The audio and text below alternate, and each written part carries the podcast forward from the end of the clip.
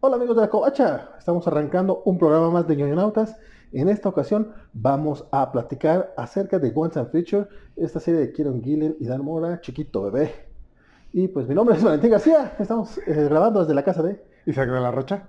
Isaac, pues vamos a platicar de este. ¿Te late que hablemos de esto? Pues ya que más tenemos. Me parece perfecto, en un momento comenzamos.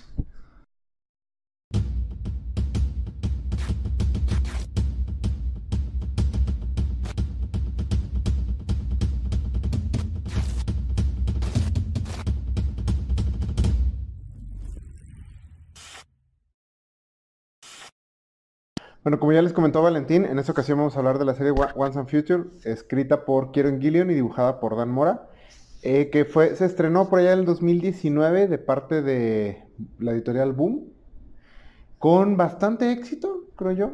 Sí, de hecho fue como un poco sorprendente cuando salió. Sí, incluso estuvo nominada a Mejor Nueva Serie en los premios Eisner del año 2020. Entonces sí, una serie que ahí como que muy discretamente estuvo haciendo bastante ruido eh, muy aplaudida por la crítica, bastante querida creo que por también por el público. Sí, de hecho, un programa eh, llamado Los cómics de la semana en la covacha, que esos muchachos hablaron perro así, desde que salió le, echaron flores y todo, ¿no? Pero muchísimo. Sí, y este viene como parte de una ola de títulos de autor eh, escritos por Kieron Gillen. Que bueno, no, no son sus primeros títulos, ya tenía rato, ya tenía Phonogram, ya tenía Wicked and Divine. Pero lanzó esta serie y lanzó Die, que ambas le, trajeron bastantes aplausos. Que creo que Once and Future un poquito más que Die. Sin embargo, ambas ya publicadas acá en México, bueno, Once and Future va a llegar a través de Planeta, en un formato tapadura, y Panini ya anunció que también Die Die, también en tapadura. Bueno, y quiero Giren eh, como que al menos para mí saltó la fama cuando llegó a los, a los X-Men, Eugenia X-Men, que es una etapa que a lo mejor mucha gente no recuerda con mucho cariño, pero a mí me gustaba mucho, creo que fue paralela de Mad Fraction. No, fue después. Fue después. Pero, como en esa etapa, como que, como que, como que no, no lo dejaron trabajar. Sí, es que eh, su etapa es, creo que tiene buen nivel, pero sí está atrapada entre muchos eventos. Le tocó no sé cuántos talleres de, de Free Itself, por ejemplo. Y traía, un plan él con Mr. Sinister muy claro, o sea, lo, lo, metía todo lo que podía, y pues fue una de esas tramas que nunca, nunca llegó a nada porque mm. pues salió el título. Sí, porque eh, creo que de toda su etapa, creo que como la mitad de los números que escribió son tie a algo. Ya sea porque tiene tie a Fear Self, tiene tie a Sisma. Y tiene muchos, pero un chingo, son como 10 números de tie a Avengers vs. X-Men. Pobrecillo, neta sí la sufrió. Sí, sí, pues sobre todo porque estaba haciendo creo muy buen trabajo. Yo en lo personal a él lo conocí con su etapa en Journey into Mystery. Ah, es poquito antes, es cierto, ¿verdad? Sí, sí, un poco antes. No, incluso es, al mismo tiempo porque ambas terminan eh, en Avengers vs. X-Men. O sea, Journey into Mystery no tuvo crossover con esa serie, pero ambas terminan en ese momento. Ya es más o menos que es 2008, 2009, más o menos. No, debe ser un poquito más adelante, como en 2010, 2011. Después de eso también tuvo una, etapa bastante larga en, este, los títulos de Star Wars. Él quiso cargo primero de Darth Vader cuando en 2015 Marvel eh, retomó los derechos de la franquicia. Eh, creó a Doctora Afra y también le ayudó a lanzar su título, su, título, el primer volumen de Doctora Afra. Estuvo los primeros volúmenes antes de dejárselo a Simon Spurrier. Y como dices, o sea, como que ha estado balanceando muy bien su trabajo en el mainstream y aparte, pues labrándose un nombre dentro de los títulos independientes y creo que Once and Future ha sido también como de los, de esos títulos, lo decía, nos tomó mucho por sorpresa, yo que no, no solo en los previews ni nada, eh, agarré este cómic, creo que lo agarré por el nombre, no por Kieron Gillen o por Dan Mora, sino porque, ah, Once and Future, ah, tiene algo que ver con el Rey Arturo. Y, sí, o sea... tiene un chingo que ver con el rey Arturo. Sí, pero dije, yo no soy muy fan del mito arturiano, pero aún así me llamó la atención. Y sí fue así de, ¡oh mames! ¿Y, quién es este vato que está dibujando? Y ahorita hablamos vamos a hablar de Dan Mora. Este, ya, a mí me gustaba Gillen de, de, antes, pero sí, sí, este, para mí fue sorprendente. Y de hecho fue sorprendente incluso también para la gente de Boom Studios y para los autores. Porque si lees este primer volumen, se nota claramente que aunque era un mundo que puede expandirse, estos seis, primeros seis números es un arco completito, fin, cierre, y queda abierto por si después. Y le fue tan bien que la miniserie la extendió así como que, ah, no, ¿saben qué? Pues va a ser este un Serie regular, sí. Tómala. Y el segundo, el segundo arco flaquea un poquito, pero ya ha ido retomando un poco el nivel. Digo, me está adelantando mucho, pero sí, esto fue, también nos agarró por sorpresa. No estaba en planes que fuera un going y aún así las ventas como que les dieron las armas para decir, ¿sabes qué? Vámonos. bueno, mensual, bimestral, porque también... Es diferente cuando son títulos de autor, ya. y los tiempos de pandemia tampoco ayudan. Yo en la, eh, tengo tiempo que ya soy fan, me consideraría fan de Kieron Gillen, su etapa en Journey into Mystery me encanta, pero sí fue un autor que, que causó impacto de una manera un poco diferente. A lo mejor estamos acostumbrados a, los Jason Aaron, a los Ed Brubakers, Matt Fraction, este tipo autores que llegan así y de repente es como que, wow, ¿quién es este señor? ¿Qué pedo? Denle, denle un título. Denle...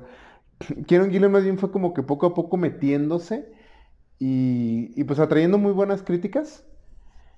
Y empezó, él también lanzó su título este Wicked and Divine de apoyándose del impulso este que causó Saga, el lanzamiento de Saga de Image Comics. También creo que él se adelantó un poco a la corriente de títulos actuales como muy diversos, muy de mucha representación y todo eso, porque Wicked and Divine parece un título hecho para molestar gente ultra conservadora. Ok, no, no lo he dicho así, pero sí es cierto que tiene bastante, eh, sí, bastante inclusión. Sí, entonces sí, como que, bueno, él, él traía ya esto y se, como si se ha ido labrando un nombre, ha ido balanceando bastante, él no ha dejado de trabajar para, para Marvel, tiene buena relación, yo creo, con ellos. de, como que hubo un pequeño momento en el que se distanció de Marvel, después de, Doctor Afra, un par de años, pero en 2020 regresó justamente con esta serie de, de Eternals, bueno, de Eternals de esa tribu Así como, pues, ya viene la película, necesitamos nombres importantes trabajando en esta franquicia que nadie conoce y nadie quiere leer. Perdonen, Eternals. y pues, ¿quiénes, ¿quiénes han estado? Ya Kirby, Neil Gaiman y ya. Digo, no es que sean pocas, no que sean nombres poco importantes, no lo son, evidentemente, pero ha sido difíciles. Sí, no, es una franquicia que Marvel no ha podido levantar. complicada. Y el chisme es que, que, está trabajando en Marvel otra vez porque realmente le dieron chance de trabajar en otro, que es un título que él está esperando, que es el de Warhammer eh, 40.000 o 4.000 o así, que está basado en un juego de mesa. Pero todavía no sale ese título, ¿no? Eh, salió, ya salió. O ah, sea, salió? al menos la primera miniserie, me imagino que va a ser varias. Salió el año pasado, por ahí de octubre. Yo ni enterado. Es, que ese es el punto, o sea, pero es algo que quieren quería escribir. Pero dije, bueno, está bien, juegas tú con esto, pero no haces externas. Es el chisme, tampoco me consta, por cierto. Bueno, pero creo que también es sano que estén trabajando en las grandes, y pero que lo importante es que tengan sus títulos de autor. Siempre. Y que le esté yendo bastante bien. O sea, tanto Dai como este están jalando bastante, bastante gente. Pues que bueno, de hecho, ahí también es sobre juegos, bueno, es sobre juegos de rol, pero ahí hay una constante, ¿verdad? Con este muchacho. Sí, de hecho, Kieron Gillian, ah, sus dos grandes pasiones, por lo que yo he visto de todo lo que he leído de él, son la mitología y fantasía y la cultura pop. que, porque si lees, por ejemplo, Young Avengers o Phonogram, son muy acerca de como de la música pop y cultura y así. Y luego lees sus trabajos en Journey into Mystery, Once and Future, y son muy de la mitología. Y luego está Wicked and Divine, donde las junta así completas. ¿Qué aparte sucede? Son como muy finitas, que también eso es muy bueno. O sea, a lo mejor no son tan extensas. Y no. Puedes juntar cinco libros máximo y ya tienes tu, tu serie completita, ¿no? Sí, de hecho su trabajo más largo es Wicked and Divine, que no me acuerdo cuántos tomos, son 10 tomos, 9 tomos, es, su serie más larga. Sí, eso es muy bueno, o sea, la verdad eso también es muy sano. Pero bueno, aparte, en, en, en ese título lo acompaña Dan Mora, que es uno de los clásicos de Boom Studios, vamos a llamarle de cierta manera que yo no conocía hasta que llegué a ver. O sea, que ya había visto un par de títulos, sobre todo los que hace con Grant Morrison. De, de Klaus. Pero no le había puesto atención, o sea, como que también a lo mejor nomás lo había ojeado, no, no, no, mm. no le había puesto el, pues la atención necesaria. En, el, en el, primer capítulo de Once and Future, a mí sí fue así de, ¿y este vato quién es? ¿Quién es y dónde estaba? Yo porque no lo conocía, después todos me dijeron, todo el mundo lo conoce, tú eres el único que era así ignorante al respecto. Y sí, es cierto, o sea, pero no manches, de hecho, también ha ido con, con Once Fisher, que ya llegó a, ya ahorita es el dibujante actual de, de, de Batman. Sí, que es, es, solamente es la estrellita de que ya eres exitoso en el mundo de los cómics. Por supuesto. Y también como que ya tenemos algunos años en Batman, bueno, en los títulos de, de tanto de Marvel y DC, como que de repente ya los artistas, a los dibujantes ya no les ponían tanta atención. Y de repente estás viendo que nuevamente ya tienes a Dan Mora y a Jorge Jiménez en los títulos principales de Batman es porque quieren otra vez darle cierto darle cierto que el cómic es como una mezcla del dibujo y de o sea está gacho que como en los 90 que le dan toda la importancia a los dibujantes pues por eso tuvimos historias malas. Sí, pero también está gacho como en 2010 que cada número lo dibujaba una persona diferente y tenías una capirotada de dibujos. Sí, no, no, y es bonito tener un, equipo creativo sólido, que es lo que tiene, ya me estoy adelantando mucho a la reseña, ¿verdad? pero bueno, tú sí conocías a Dan Mora chiquito bebé, ¿no? ¿Qué te pareció? ¿Por qué el chiquito bebé? es que sí lo dice Francisco. ah, ok. Es un chiste de los que. Ah, ok, ok. Es, es, una persona muy atractiva. la verdad es la que dibuja. Ah, ok. Jorge Jiménez es más atractivo. Pero es otro tema. este. Sí, yo ya lo conocía, lo conocí en el, con su, su miniserie de Klaus que hizo con Grant Morrison. Y eh, también había leído de él, también de Boom Studios, esta serie de Hext, ¿sí? Hext se llama. No me acuerdo ahorita el nombre del escritor de la serie, pero también es bastante buena. Entonces ya, ya, ya conocí a este dibujante y siempre me ha gustado mucho, mucho su trabajo. Cuando anunciaron este título, sí, es de esos dibujantes que, cuando anuncian algo de él digo, va, vamos a ver mínimo qué tal, porque mínimo se va a ver bonito. Tiene un estilo bastante espectacular, eh, un, tanto... Me recuerda un poquito a, los cómics noventeros, pero con, la, con el cuidado y, lo bien hecho de artistas más recientes como Oliver Coipel tal vez, o incluso Stuart Monen, no que el estilo se parezca al de ellos, pero eh, al trabajo que le pone, este, porque no es nada más que sean bonitos, tiene un muy buen storytelling, eh, jamás te pierdes el diseño de páginas, a lo mejor no es nada atrevido. Sí, no, no, no es un muy experimental. Pero funciona muy bien. Sí, tiene ese estilo que es, bueno, todos sus personajes son muy, muy bellos. básicamente todo el mundo son modelos. Noventas. Sí, sí, en ese sentido. Es estilizadón, un poco tirándole a, lo caricaturesco a la mejor. En sus figuras todos son un poquito alargados. Pero también usa esto para darle dinamismo. O sea, sus figuras se extienden y se tuercen eh, para que sientas más los impactos, más la velocidad. Y como dices, tiene, eh, eso le ayuda a tener un muy buen, una muy buena narrativa puedes seguir muy bien cómo van las cosas y te da esta sensación de, pues sí, de velocidad y de impacto que es muy importante cuando haces cómics como de acción. Que Once Future está lleno de acción. Sí, sí, tiene un chingo de acción. Sí, hay que, eh, eh, hay que resaltarlo. Pero ese es el tema con, los autores. Eh, y como que no, no, hay mucho contexto alrededor del cómic, o sea, el título tal cual, porque pues más bien es hablar de dónde venían estos los autores, que ya lo mencionamos. ¿Te parece que entremos a una reseña para sin spoilers? Va. A grandes rasgos, ¿de qué trata Bueno, esta serie sigue a Duncan y a su abuela, ¿A Bridget? Bridget, que están intentando evitar que un grupo de nacionalistas británicos resuciten al rey Arturo porque el rey Arturo al parecer era malo. malo, malo. Más bien como que era extremista fascista. Muy de sus tiempos. decir que era muy de sus ah, tiempos. Eran otras épocas. tiempos. y bueno, en lo que... Y aquí platicamos un poco antes de, antes de empezar a grabar, Platicamos un poco esto antes de empezar a grabar, que, que, es como muy la trama esta de resucitar al rey Arturo para volver a ser grande a, Inglaterra otra vez. Básicamente, sí. Que no sabemos qué tan sutil es el mensaje.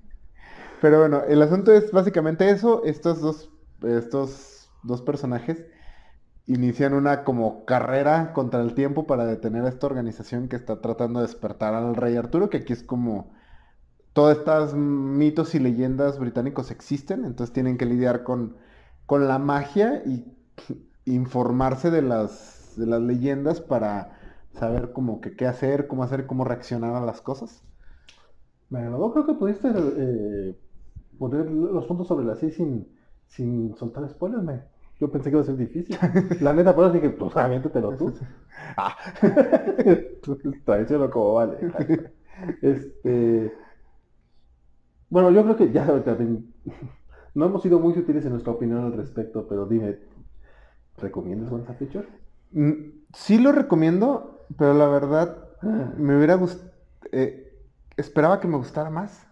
Sí tengo oh. como mis quejas con el título. Oh, va a ser interesante. Sí, sí, lo, bueno. sí lo recomiendo. Es un título que está muy, muy bien hecho para empezar. Son dos muy buenos autores que tienen un gran dominio del medio. Sobre todo creo que el dibujo de Dan Mora no...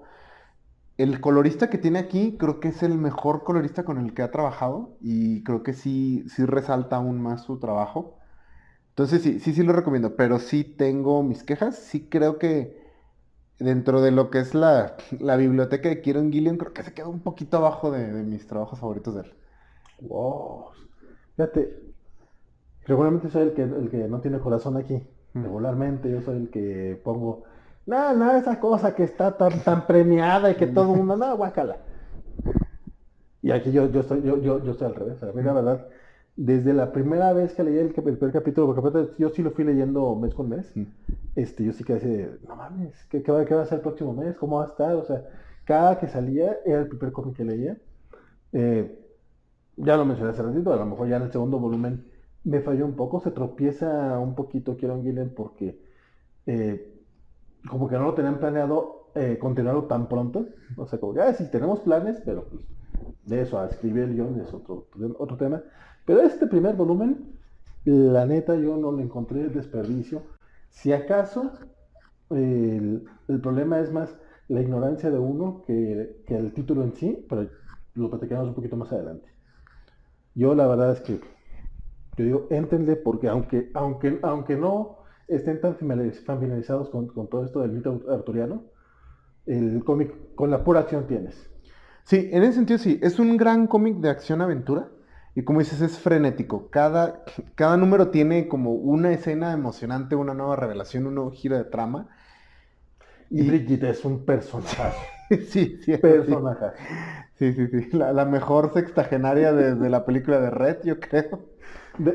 Qué bueno que lo mencionaste. Justo iba a decir, rumbo al final del, del programa, iba a mencionarlo, pero ya te adelantaste. Es, o sea, este primer arco está así calcado, es un pitch de película sin problema. Y Helen Mirren, la sexagenaria de red, debería de interpretar a, a, Estoy de acuerdo. Pero bueno. Eh, sí, eso tiene, eso sí tiene, por eso sí recomiendo la lectura también. Yo lo leí, yo lo leí ya en tomo y lo leí, yo creo que dos días a lo mucho y, y así de llegar en la noche y ponerme a leer, o sea, porque sí lees página tras página tras página los cliffhangers al final de cada número se quedan así de, no, quiero saber qué sigue. En ese sentido, sí, mis problemas son más específicos a personajes, cosas esas. Pero sí, como cómic de acción-aventura creo que está muy, muy bien logrado. Y también creo que las referencias a los mitos arturianos sí están un poco más profundas de lo necesario. O sea, sí llega a ser confuso, porque sí hay momentos donde son bastante importantes para la trama. O sea, no, no, no son de esos de que, bueno, si lo conoces solo lo disfrutas más. Y hay momentos donde dices, ¿qué?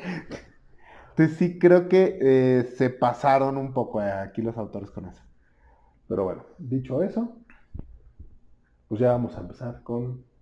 Vamos como gordos en tobogán para ya con, con spoilers. Pues bueno, ya más o menos pintaste el panorama. Este, pero pues hay que explicar un poquito, digo, ya que vamos a ver si con spoilers y la gente que se quedó aquí lo está haciendo con toda la intención de, si no han leído el cómic, pues enterarse bien, bien de qué va. Y si ya lo leyeron, leyeron pues a lo mejor podamos ayudarles en algo a entender un poquito más este mundo. ¿Por qué eh, lo menciono?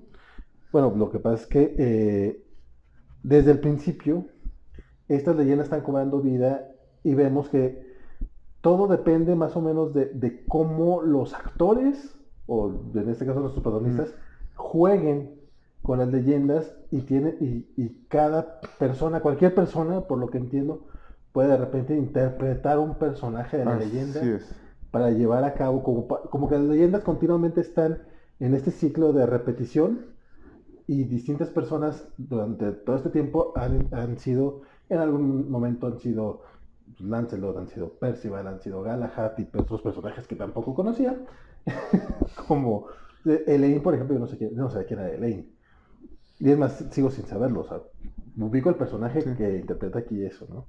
Y eso es un poco extraño de inicio, como que hasta la segunda o tercera lectura, si no estás familiarizado con ese tipo de temas, a lo mejor saca un poco de onda, pero esto también es mucho del, pues es el juego de rol de, de Kieron Gillen, o sea, ya, ya vemos que tiene esta pequeña fascinación, y esto básicamente a lo mejor no hay dados involucrados, pero también son juegos de rol los que terminan interpretando este, los protagonistas. Sí. Sí, como ya mencionamos, Kieron Gillen tiene este amor por la mitología y al parecer por los juegos de rol.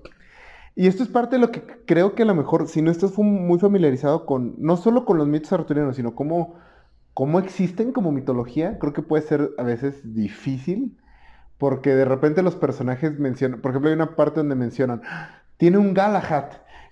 Y, lo dicen como si todo el mundo fuéramos a decir, ajá, claro.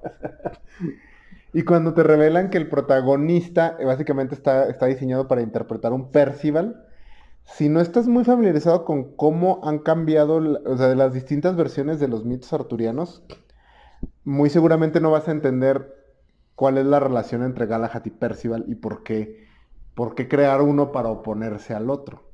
Sí, no, por ejemplo, yo. no, no, definitivamente a eso me refería. A lo mejor sí, de repente uno no está tan familiarizado, porque pues, a fin de cuentas son mitos muy, muy locales. Eh, no solo que son mitos locales, a pesar de que el rey Arturo es uno de los personajes tipo Robin Hood que conocen en todo el mundo, eh, su mitología es bastante compleja porque hay muchas versiones. O sea, yo nada más conozco la de Disney.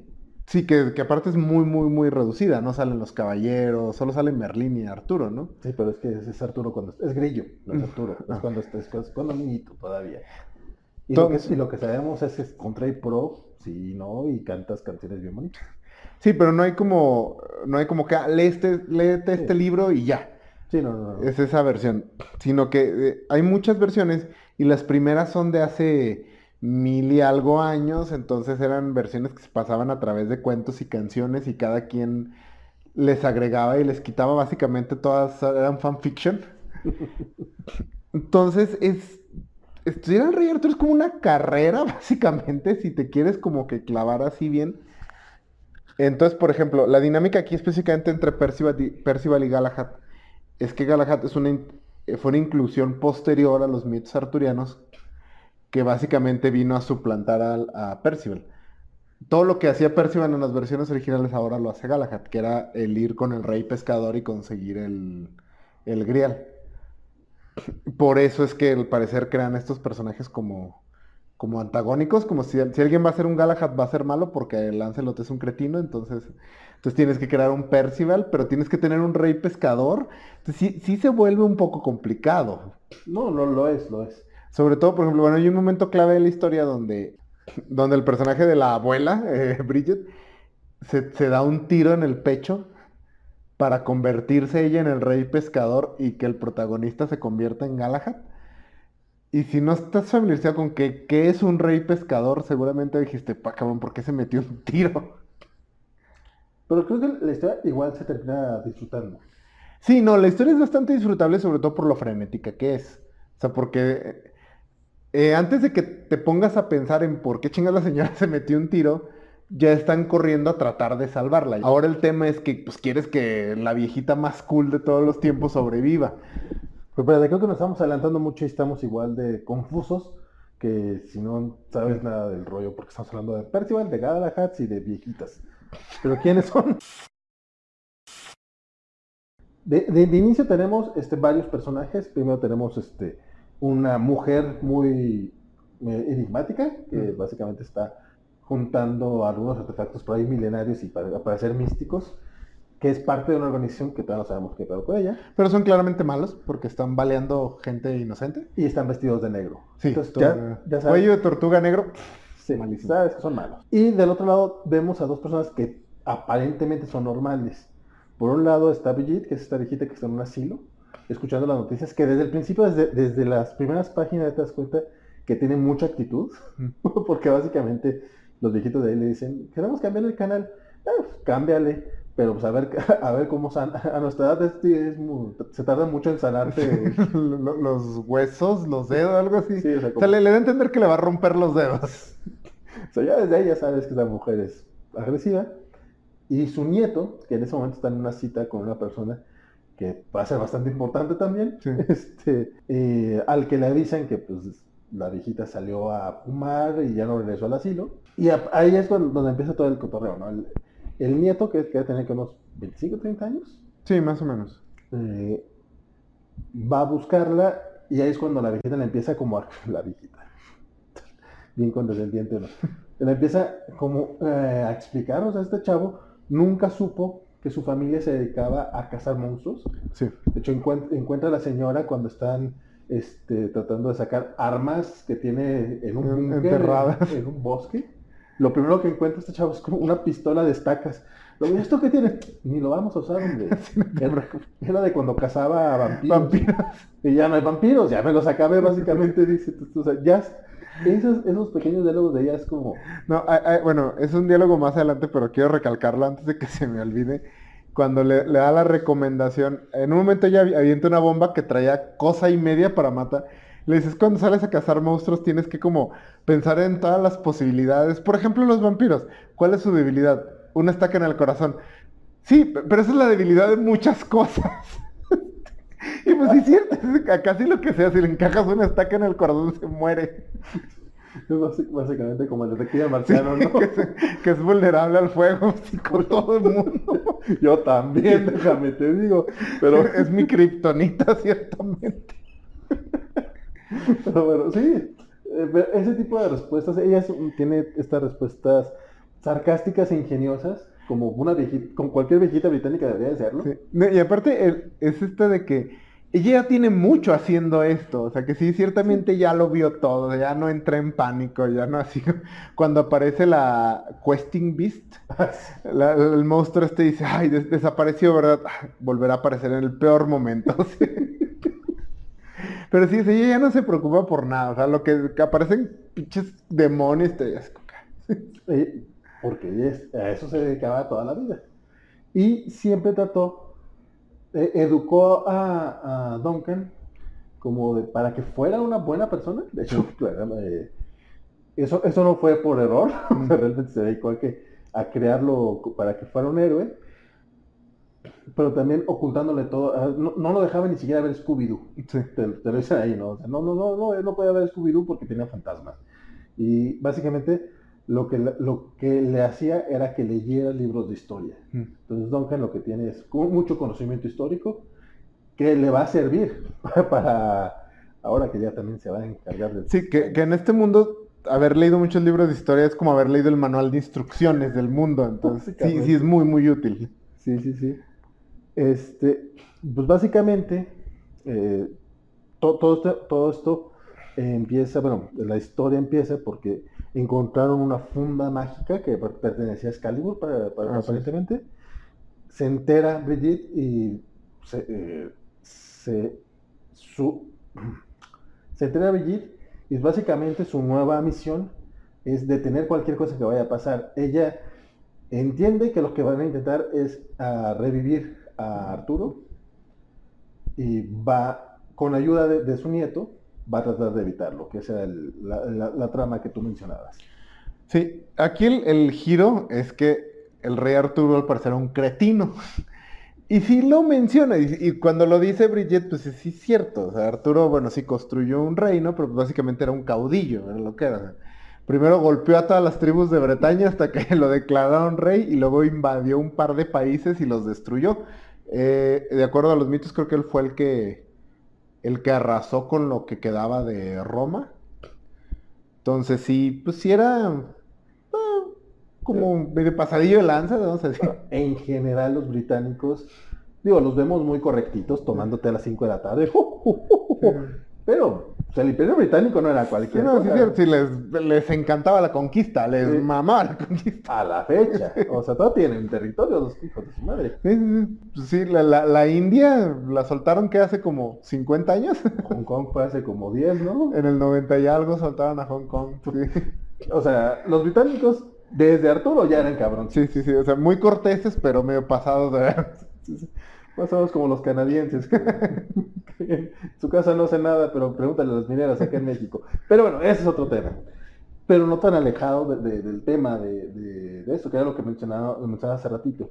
Sí es un poquito como Make Britain Great Again, el tema de Arturo, e incluso lo, vemos claramente eh, siendo racista y xenófobo. Entonces, era lo que te preguntaba un poco antes de entrar. O sea, yo no sé si le estaba creyendo, queriendo sobreleer el tema como una crítica al Brexit. Y tú me dijiste, bueno, esto no es nada sutil. Sí, no, es, es muy claramente una crítica al Brexit y a las, todas las ideologías ultranacionalistas. Creo que el momento donde las critica más, más fuerte es cuando recién resucitan a Arturo y que están ahí los, los miembros de esta organización. Son los nuevos caballeros, básicamente. Son, iban a ser los caballeros de Arturo. Sí, y agarra uno y no me acuerdo cómo descubre, Le corta la mano. le corta la mano. Parece que los va a hacer caballeros. Y en lugar de darle la espadita en el hombro, es agarrarle la mano, le corta la palma y saborea su Ujú. sangre. Y dice, anglosajón. Y entonces, ay, güey. Sí, descubra que no es británico británico, que tiene sangre anglosajona, que se nos olvida que pues Los anglos y los sajones eran dos tribus distintas. Ya un anglosajón ya es un mestizo. Sí, sí, porque los, los sajones están invadiendo lo que es ahorita Inglaterra. Entonces dice, no, pues tú eres, eh, eres un mestizo y lo mata. Porque Pero- ni le dice, nomás lo agarra y nomás dice anglosajón y, y todo así como que, ¿qué, qué pedo, qué pedo, qué pedo? Entonces, ahí creo que ese es un momento de crítica mm, bastante ingeniosa a este tipo de ideologías, donde cuando te necesiten amplían el círculo, o sea, este tipo de, de ideas de pureza de sangre y todo, cuando se ocupa porque pues ocupa soldados, amplías el círculo, pero cuando vas ganando, lo- te puedes dar el lujo de irlo cerrando y de ir diciendo, no, tú estás demasiado moreno, tú ya no me caes bien. Y esto eran anglosajones, imagínate que, que se toparan con sudamericanos o con... Sí, no, que- con que- nosotros, pues. Que te diría que es absurdo u- u- un, sudamericano que sea nacionalista británico hasta que te das cuenta que hay supremacistas blancos mexicanos. Entonces, Sí está ese tema ahí, sí es parte de... sí está, aunque, bueno, por mismo de lo que hacemos esto, a veces uno se enfoca mucho en buscar estos temas.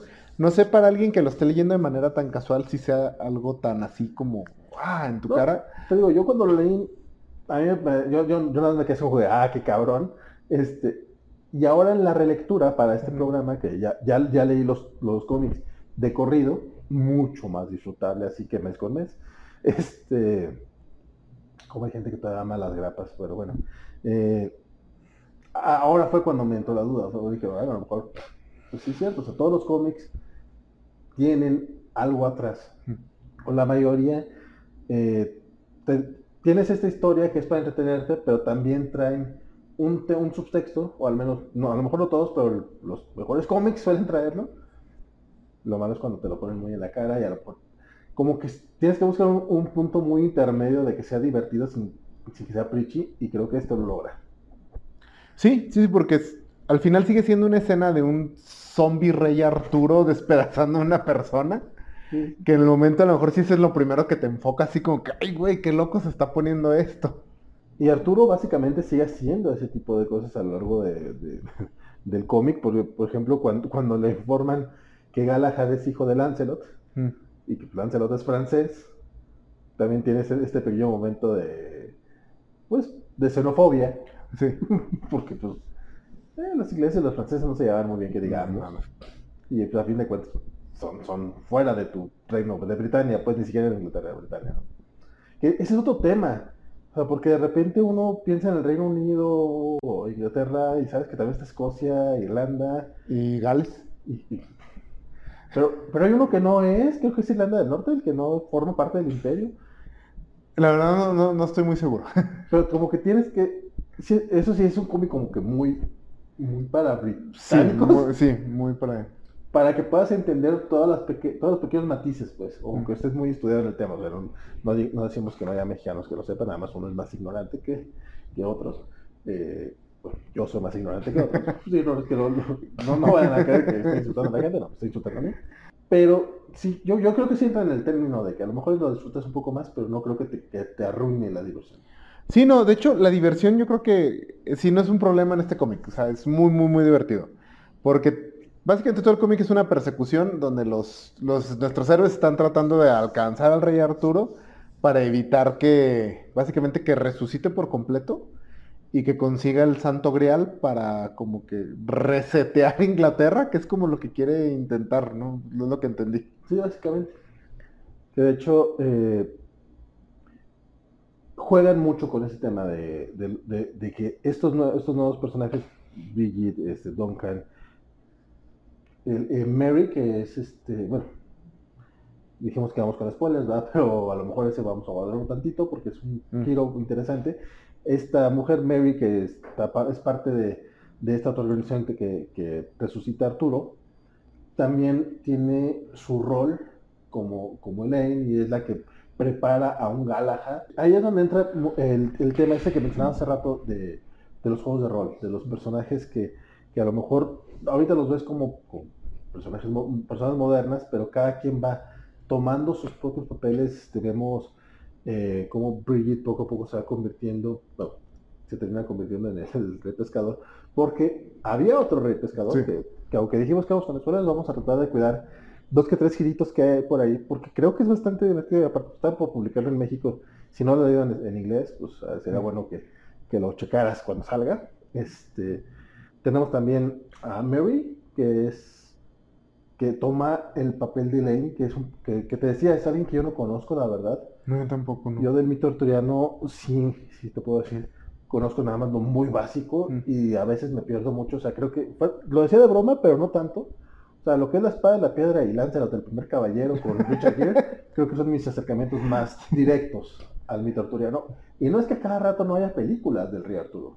Hace poquito salió una, de hecho. Ah, pésima película, no, no la recomiendo para nada. ¿Es la de Richie? No, Sí, la de Guy Ritchie, la de... Ah, no, no me acuerdo si él hizo una de Robin Hood o una de Arturo. No, Los una de. Rey Arturo. Los confundo, los confundo. No, no, pésima película, ni, ni le muevan. Este, pero continuando, vamos, como decía, como tú dijiste, o sea, yo, yo mencioné que hay algo local, pero realmente Arturo, pues al fi- a, a fin de cuentas es como muy cultura pop y algo conoces al respecto. Pero aquí de repente tienes muchos, mu- mu- muchos matices, muchos detallitos que sí te puedes perder. Yo, yo no conozco el, lo del, lo del rey pescador que tú mencionas. Mm. O sea, sí me, me están diciendo que aquí tenemos a uno que lo terminan cambiando para que para poder seguir avanzando con la historia. Sí, no, de hecho, no, ambos son el rey pescador, o sea, porque eh, bueno, e- ese detalle sí me gustó mucho, que necesitas como que, que si es como un juego de mesas, o sea, necesitas como que tachar, caer en ciertas casillas para poder avanzar, por ejemplo, y por ejemplo, te dicen, necesitas un rey pescador para poder abrir el reino donde está el grial. Entonces, eh, hay do- en un momento de la trama hay dos reyes, uno para que lo use Galahad y uno para que lo use el personaje de Duncan, que es Percival. Entonces sí, sí me gustó ese detalle que necesitas como, o que van, por ejemplo, a esta, donde está este como fuente, y, y Percival, bueno, Duncan, dice que va a iniciar una misión, entonces salen las damas del lago y le dan la, la espada. E- ese, ese tipo de detalles me gustó bastante cómo los manejaron. Pero sí, varios personajes interpretan lo- los mismos papeles, pero de distintas versiones del mito. eso es donde está lo, lo engañoso Así para es. uno. Yo no sé, la verdad. eh, me gusta que eh, Bridget hace esta mención, ¿no? Ella dice eh, que es algo que pasa ahí en, en Gran Bretaña. Y seguramente pasa en todas partes. Yo no conozco lo de todas partes porque yo, yo estoy aquí nada más. Que básic- Básicamente yo solo me encargo de los monstruos de la isla. O sea, y en otras partes del mundo tendrán sus propios monstruos con sus propias aventuras, sus propios mitos. Me encantó eso y te pone a pensar un poquito en cómo serían los mitos en México. Hay un cómic que creo que ya te lo he platicado, se llama Cristóbal del Brujo, que más o menos, digo, no es como, como Once and Future en el tema de, de que están peleando con los monstruos y jugando como si fuera juego de rol, pero sí es, eh, es un personaje que va por varias partes de, México con, con, con, las leyendas. De hecho, como que se informan de la leyenda de cada lugar y tiene, tiene cierto encanto. Y sí me quedé pensando cómo sería o cuál sería un equivalente para México. Es muy distinto porque el caso de, de, Arturo, pues es básicamente la fundación del imperio. Acá la nuestro mito de fundación es lo del águila y la, serpiente, entonces hay como que, no es que tengamos un héroe ahí, pero sí hay muchos mitos y muchas leyendas en México con los que se podría jugar. De, todos los personajes, este el, el personaje de Rose, que es la, chica con la que Duncan tiene la cita al inicio y que después vuelven a ir con ella, porque resulta que ella básicamente iba, va a ser como el papel de, de M, no sé. sí, le dice, ¿no? De hecho le dice tal cual, es como M en las de ah, ahora, ahora, es mujer, ¿en serio? ¿Cómo ah, avanzado, ah, eh? Progreso, de hecho creo que le dice progress. Ella, el personaje, fue uno de los que menos me gustó sobre todo por su reacción ante todo esto fue un... Ah, ok. o sea, de repente que la jalen a, esta aventura donde hay monstruos y zombies y santos griales y metatexto. Y sí, su reacción fue muy casual, así como, oh, interesante noche de viernes. Bueno, que a ella no le toca ver mucho de lo que pasa. Mm. Ella se queda como afuera de las aventuras en este primer volumen. Pero sí, sí, sí, sí que es un poco extraño. De hecho, el tema con ella es que es una doctora en historia británica por la Universidad de Bristol. Entonces, cuando Brigitte se entera de eso, dice, ah, ok, pues eh, no es casualidad porque un ex compañero mío de, este, de, de, estos cazamonstruos, como que eran varios, y ahorita nada más tenemos a Bridget, es decir, pues, él también era Chonky, creo que se llamaba. Sí. Este, él también, él era doctor, de historia en la Universidad de Bristol. Entonces, esto no es casualidad, ya, como eh, le hace un comentario como que eh, la historia ya te atrapó, o sea, tú ya estás siendo parte de esto, le, dice a Duncan, no a Rose, y a partir de ahí es como que la reclutan. E incluso, al principio sí la reclutan a punta de pistola. Sí, de hecho así recluta a todos, esta señora. Es muy bueno eso. ¿Cómo le dice el, Ah, sí, no puedes estar obligándole a todo el mundo a punta de pistola a hacer las cosas. ¿sí? ¿Por qué no? Hasta ahorita me está funcionando. a mí me funciona, vamos todo bien. O sea, al principio, a Rose sí, es a punta de pistola que la agarra. De hecho, es como trajiste a tu abuela.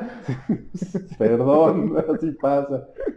Y la llevan a la universidad justamente para que recojan un recado que le había dejado Chonky, que básicamente es un recado que pudo haber escrito cualquiera, pero convenció mucho a Rose, ¿no? Así de que lo que te diga la persona que te traiga, no importa quién sea, y te está diciendo la verdad y haz lo que te dice. Entonces, como que ella fue muy, muy obediente al respecto. Sí, no, y aparte era, era como una carta de ¿cómo es Como, como para salir de prisión gratis, porque también en un, en un momento llega la policía así como al área donde están teniendo su desmadre y les da un, un, papel, y ellos hacen una llamada como un número que trae y le dicen, ok, quédese ahí señora. Y se va, se va la policía.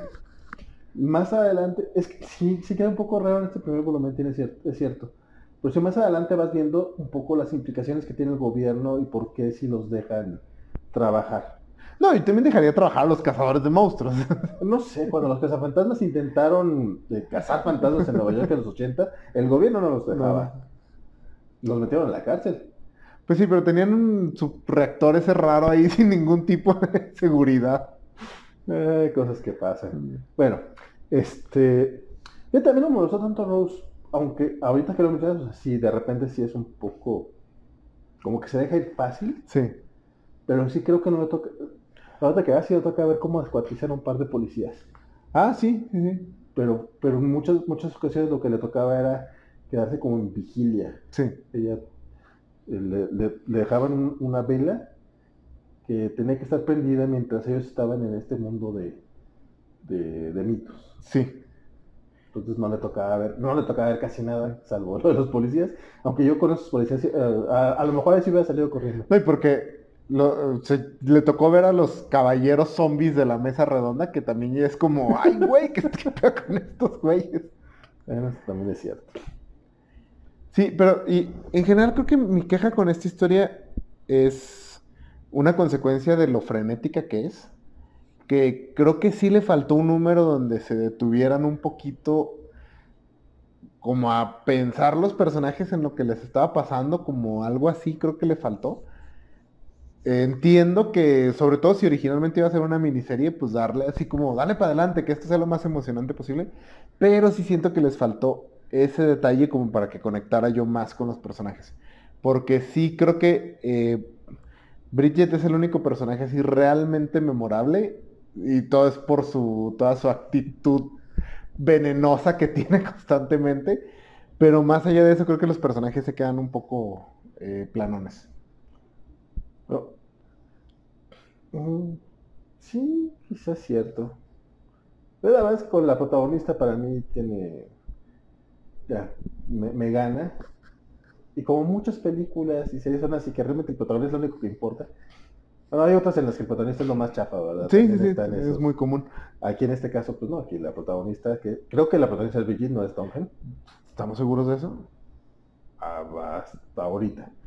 Bueno, al menos así me... Para mí ella es la estrella. Para mí me, me quitan a Duncan y a Rose, yo no tengo sí, problema. y no te darías cuenta. Sí, creo que sí es un problema eso, pero sí, Bridget sí es un gran, gran personaje. Porque no es nada más... Uno pensaría que es un personaje cliché, o sea, ah, sí, la viejita cascarrabias y graciosa. Pero no es, no es tanto así. O sea, digo, o sea, sí lo es, pero creo que sus diálogos sí están muy, muy bien cuidados. Sí, aparte, revelaciones mm, de al cerca al final del cómic que sí, sí nos demuestran eh, que hay más matices en ella. Que no es tan simple, no es completamente buena ni, ni, ni es una mala persona, pero también no es tan blanco y negro la situación y que ha tomado decisiones difíciles y cuestionables.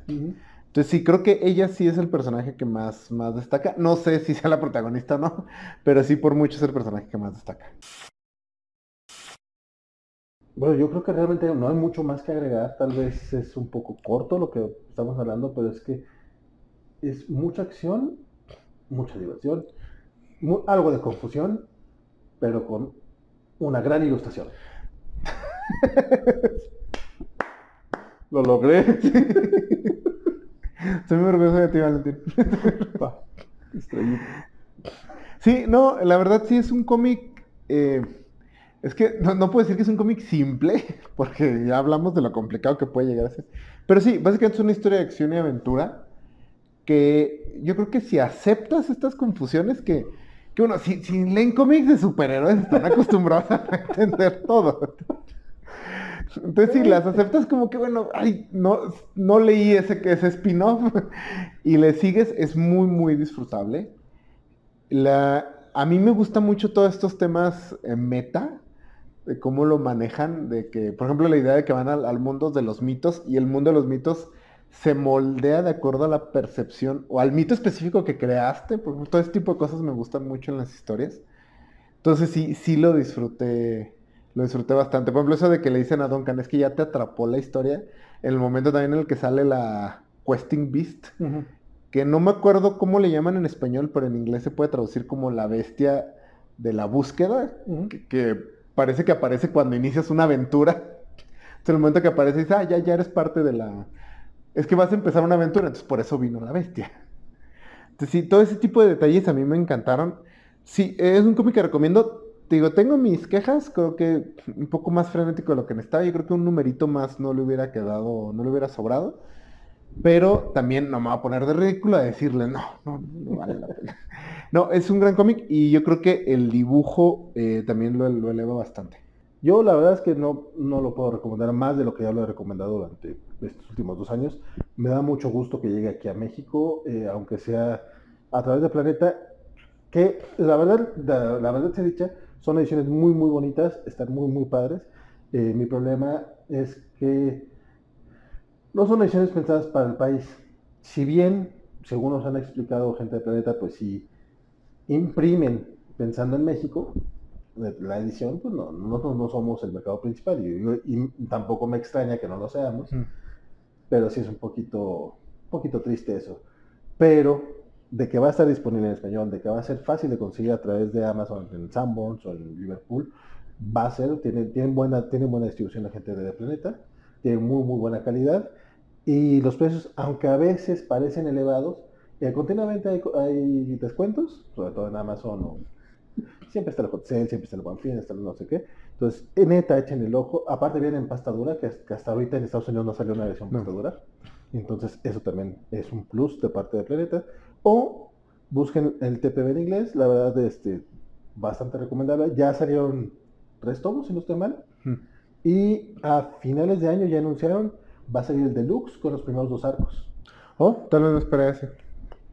Mamá, mamá, chulada. Sí, no, sí, la verdad es que yo, yo tengo el primer TPB y ya que salió el otro dije, ay no, ya mejor no compro los pastas, No, me sí. voy a esperar los deluxe, a ver si me pasa como con Immortal Hulk.